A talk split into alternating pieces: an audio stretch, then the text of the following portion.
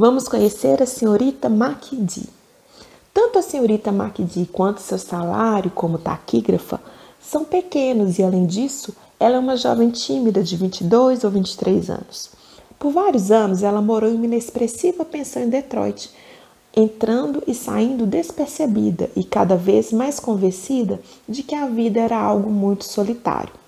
Depois, por meio de uma série de coincidências, descobriu que muitas jovens na firma onde trabalhava recebiam ainda menos do que ela e que o lazer dessas moças, portanto, estava totalmente comprometido.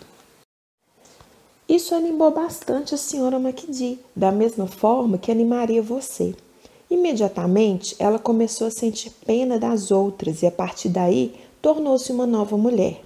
Em pouco tempo, encontrou para si um apartamento de um cômodo, com uma agradável vista de um quintal vizinho.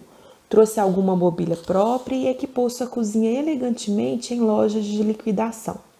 Ela então percebeu que tinha certo talento para fazer pratos como ovos com curry e saladas e começou a convidar para jantar todos aqueles que não poderiam lhe causar algum complexo de inferioridade.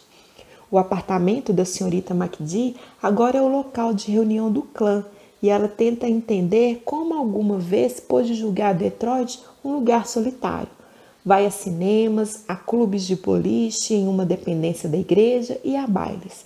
Suas noites livres são em um número ideal para seu agrado. Solteira e feliz. Guia clássico para mulheres. Marjorie.